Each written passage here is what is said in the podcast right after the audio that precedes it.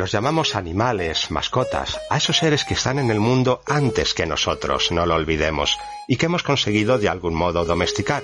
O tal vez eso creamos, y todo sea su generosidad por convivir a nuestro lado. Este programa quiere darles voz. Saludos de Luis y Llana, estás en San Antonio Abad Radio.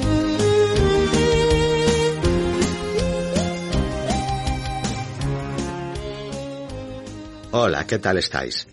El mes de enero es de por sí señalado para este podcast. El día 17 se celebra la festividad de San Antonio Abad, San Antón, patrón de los animales. En Madrid es tradicional llevar a la iglesia de San Antón a las mascotas para recibir la bendición del santo. Y no solo se ven perros y gatos, cada vez es más normal la presencia de animales exóticos como conejos, cobayas, hurones, incluso alguna serpiente. También, nada más empezar el año en España, se ha aprobado en el Congreso y entró en vigor el pasado 5 de enero la Ley de Bienestar Animal, y que modifica el Código Civil para que los animales y mascotas no sean tratados como meros objetos. Os recomiendo visitar nuestra web www.sanantonioabadmc.com y leer el artículo de mi compañero Agustín Villar en su blog. Desde ahora, y mira que ha tardado la ley en reconocerlo, los animales son seres que sienten y padecen, no son jarrones, no son moneda de cambio en casos de separación o divorcio, y a quien los maltrate debería salirle caro. Esa ley ahora, ahora toca aplicarla.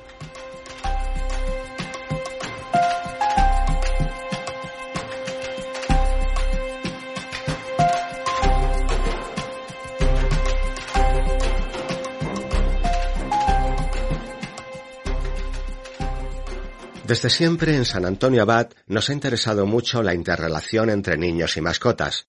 Estamos convencidos del beneficio mutuo a todos los niveles, pero queremos profundizar más en esa convivencia. Por ejemplo, ¿a partir de qué edad de los niños es el mejor momento para que un animal entre a formar parte de la familia? ¿O qué tipo de mascota? ¿Qué valores aprenden los más pequeños de la casa al cuidar de un animal? Traer una mascota a casa también enfrenta a la cuestión del propio ciclo biológico del animal. No es lo mismo un perro, un gato, una tortuga o un conejo, que viven más tiempo, que por ejemplo un hámster o un pez, que apenas vivirán unos pocos años y nuestros hijos más pequeños tal vez no entiendan esto. Todo hay que tenerlo en cuenta, y por eso hoy empezamos una serie de programas sobre niños y mascotas. ¿Me acompañáis?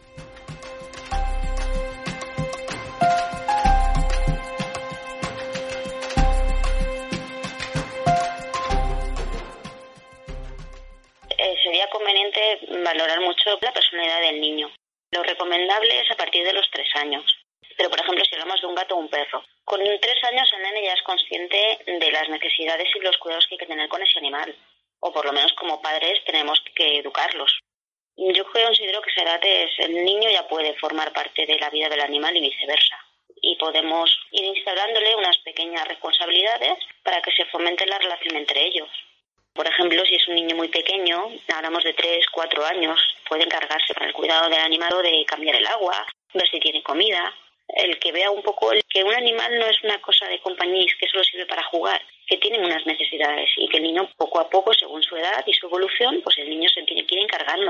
Muchas veces los animales que nos llegan es porque los niños no lo piden. Mamá que quiere un perro, mamá que quiere un gato, mamá que quiere un pez nuestra responsabilidad como padres es ver si el niño está preparado y si es el animal que quiere es acorde a nuestra vida. Si somos personas que nunca estamos en casa no podemos tener un perro. O si somos personas que nos gusta mucho el campo y pasear, vamos a buscar un animal que sea activo y que pueda participar en nuestras actividades familiares. Siempre la importancia es normalizar toda la situación. Qué bien y qué fácil nos lo acaba de exponer Marina Mora, psicóloga y buena amiga de San Antonio Abad Radio. A partir de los tres años, un niño ya está listo para interrelacionar con una mascota y atender algunas de sus necesidades más básicas. Pero siempre es muy importante elegir el animal adecuado a la personalidad del niño o de la niña y a nuestro entorno de vida o al espacio de nuestra vivienda. Hay quienes dicen que una parte de nuestros sentimientos más profundos no afloran hasta que convivimos con un animal. Tal vez porque nuestros hijos más pequeños se convierten de cuidados a cuidadores, y eso cambia su percepción de la responsabilidad. Sin darnos cuenta, La niña o el niño se hacen más sociables atendiendo a su mascota. Tenemos que recordar lo importantes que fueron nuestros animales durante el confinamiento por la pandemia, cómo nos ayudaron a rebajar la tensión, a sentirnos acompañados y a reforzar los vínculos familiares junto a ellos. De esos vínculos y atenciones nos vuelve a hablar nuestra amiga psicóloga Marina Mora. A nivel de responsabilidad en los niños, es un punto muy favorable para ellos, porque necesitan conocer al animal, saber sus necesidades. Todo eso conlleva un cuidado y ellos tienen que hacerse responsables. Estrechan los núcleos familiares. Normalmente, por ejemplo, si es un perro, el tema de pasear, pues hace que haya una unión familiar.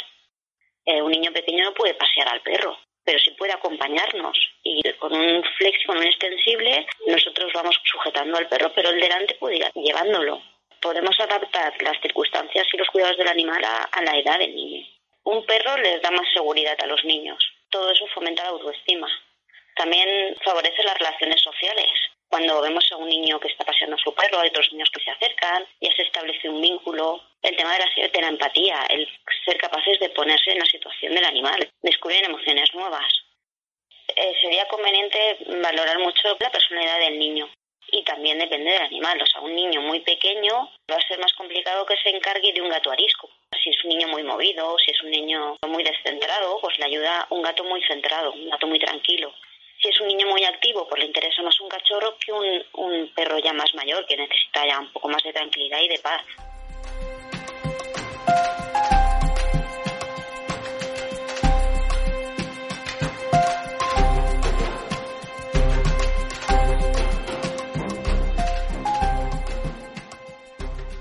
Y hasta aquí nuestro primer capítulo de esta serie que vamos a dedicar a la relación entre niños y mascotas. Por cierto, hablando de niños, ya tenemos un nuevo cuento infantil para el mes que viene. Debemos agradeceros la cariñosa acogida que les habéis dado a los cuentos, con muchas descargas y escuchas en iVoox, Spotify, iTunes, Google Podcast y en YouTube.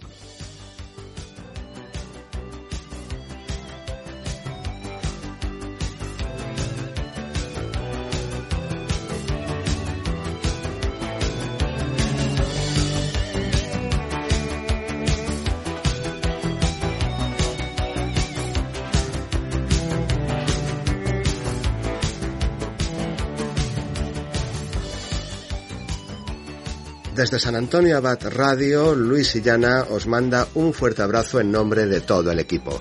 Que sigáis disfrutando día a día de vuestras mascotas, porque seguro que os harán la vida más feliz. Nos oímos en febrero, recordad, con un nuevo cuento para los peques. Os esperamos.